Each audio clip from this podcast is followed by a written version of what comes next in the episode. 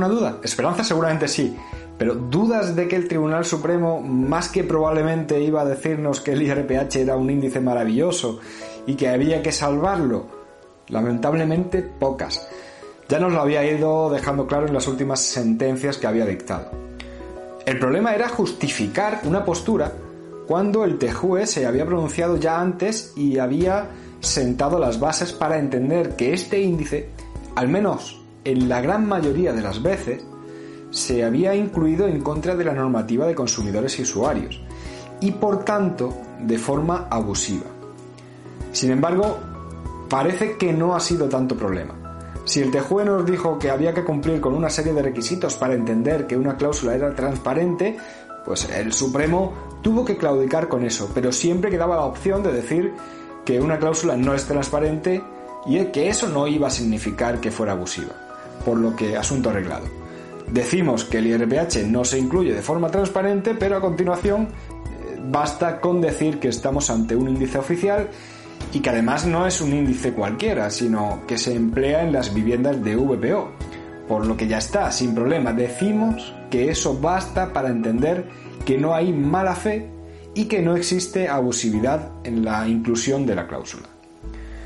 Como probablemente ya sabrás, el Tribunal de Justicia de la Unión Europea dictó dos autos en noviembre, de los que ya te hablé, en los que se volvía a pronunciar sobre el IRPH y ahora, a finales de enero, el Tribunal Supremo ha vuelto a pronunciarse sobre este asunto, volviendo a decir prácticamente lo mismo que dijo antes, que el IRPH puede no ser transparente, pero que tampoco es abusivo. Y por tanto, las hipotecas que lo tienen se van a quedar como están. Y de esto es de lo que te voy a hablar hoy. Antes, pues te voy a recordar la posibilidad que te doy de mantener una consulta gratuita conmigo por videoconferencia para hablar pues de tu préstamo hipotecario, tu préstamo personal o tu tarjeta de crédito. Simplemente entra en el enlace que te dejo en la descripción y selecciona cuándo quieres esa cita.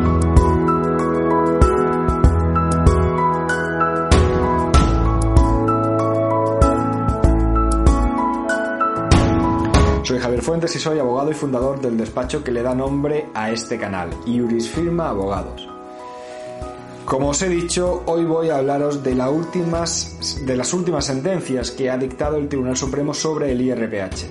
Unas sentencias con las que parece que nos dice que dejemos de enviarle preguntitas al TJUE, porque les digan lo que les digan, el asunto ya está más que decidido.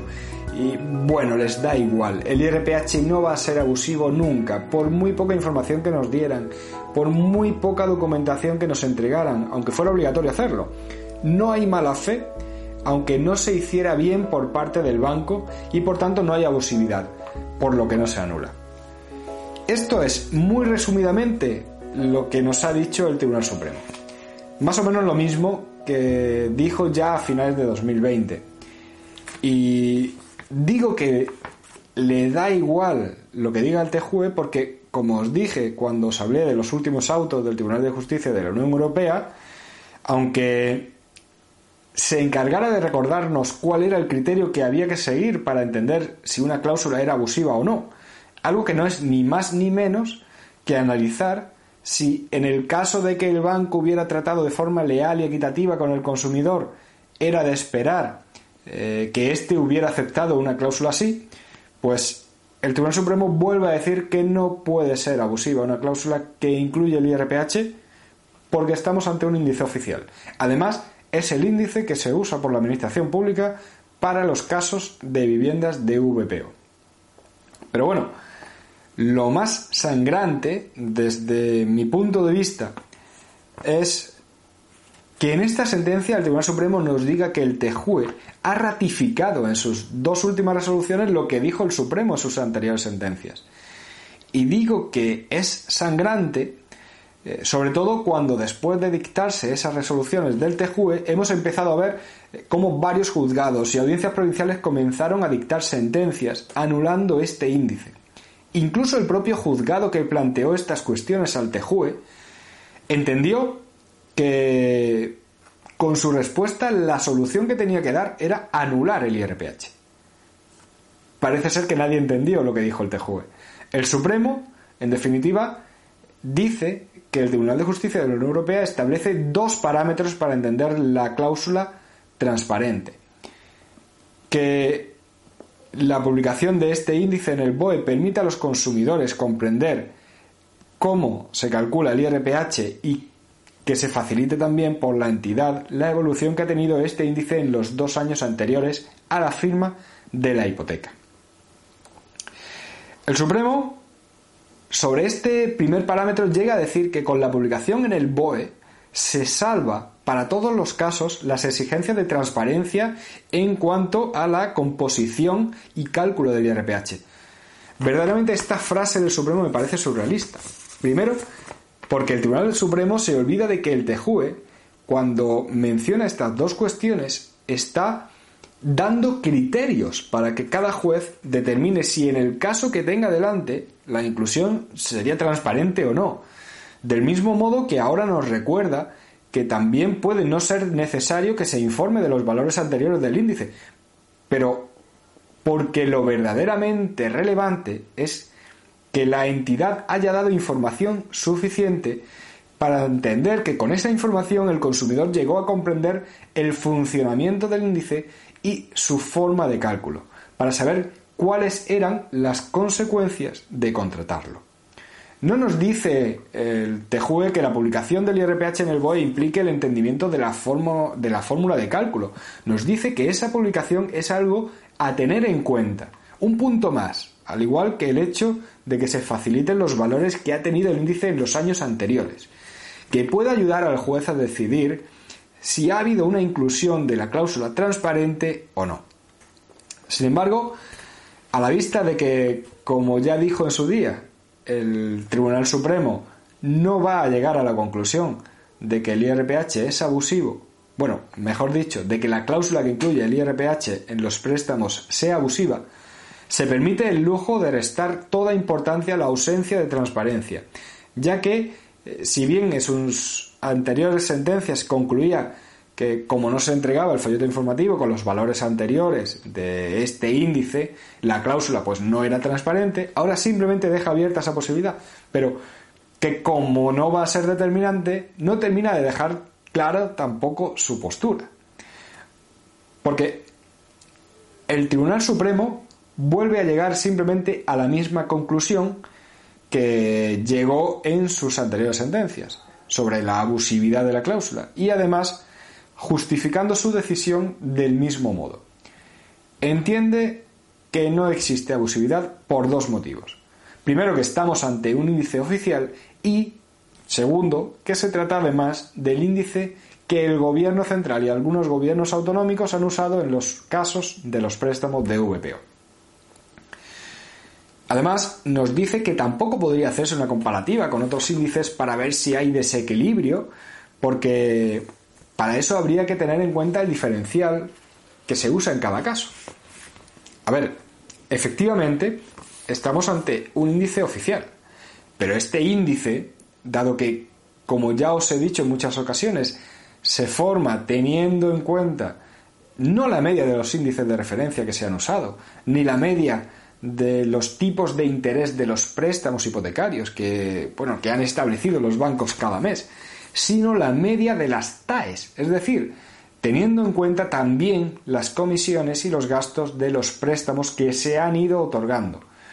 Pues como se trata de un índice que siempre va a verse encarecido respecto del resto, tenía que venir acompañado, según nos dice el propio Banco de España, de un diferencial negativo. Por tanto, es cierto que estamos ante un índice oficial, pero un índice, oficial que no se ha incluido como el propio Banco de España decía que debía usarse.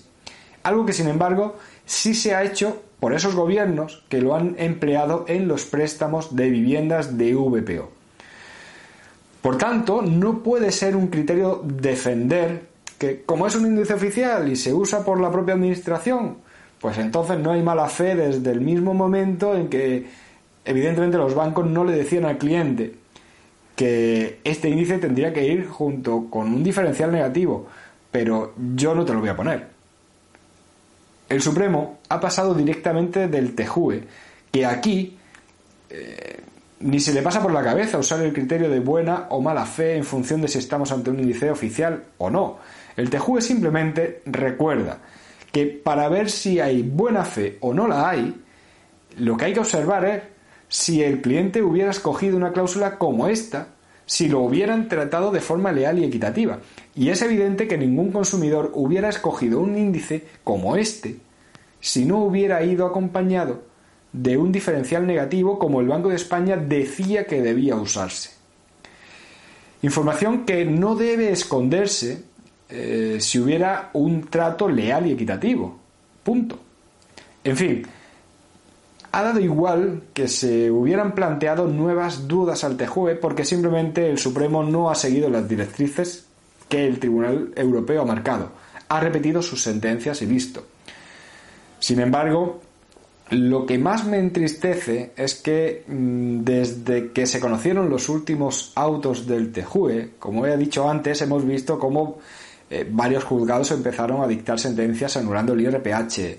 Eh, recuerdo que además son juzgados especializados en estas reclamaciones. El propio juez que envió al TJUE este asunto por segunda vez tuvo claro que la solución pasaba por anular la cláusula de IRPH en una sentencia que pensaba comentaros antes de conocer las que ha dictado el Supremo. Pero hasta la propia Audiencia Provincial de Valencia había anulado también esta cláusula. Y sin embargo, no ha habido ni un solo voto discrepante, ni un solo voto particular en el Supremo. Lamentablemente, aunque parece que ya hay alguna sentencia, como de un juzgado de Castellón, que ha desoído al Supremo y ha dicho ha hecho lo que realmente todos los juzgados tendrían que hacer, aplicar la doctrina que viene de Europa, algo que además obliga a la ley, porque el Supremo no tiene la función de reinterpretar lo que dice el TJUE, aunque aquí nos hemos acostumbrado ya, eh, nos hemos ido acostumbrando demasiado a esto. Pero mientras no cambie lo que ha dicho el Supremo, los bancos ya saben hasta dónde tendrían que llegar, por lo que, eh, como se está haciendo últimamente, se le están quitando cada vez más vías eh, para reclamar a los consumidores. Al menos espero que esto dé más que hablar, porque no me gustaría que se zanjara así sin más, con la de familias que hay afectadas y que además, eh, siguiendo lo que ha dicho el Supremo, verían cómo les condenarían en costas, como si tantísimas idas y venidas con este asunto no fuera suficiente para entender que estamos, como mínimo, ante un asunto que presenta serias dudas. Bueno, con esto voy a dejar aquí esta grabación que por lo menos espero que te haya resultado interesante y como siempre eh, te pido que te suscribas al canal si no lo has hecho ya, eh, que marques un me gusta y te animo a que pongas un comentario. Y para terminar te recuerdo cómo puedes ponerte en contacto conmigo. Bien, a través del correo electrónico info.iurisfilma.es o rellenando el formulario de contacto que puedes encontrar en la web del despacho iurisfirma.es. Un abrazo muy fuerte a todos y hasta luego.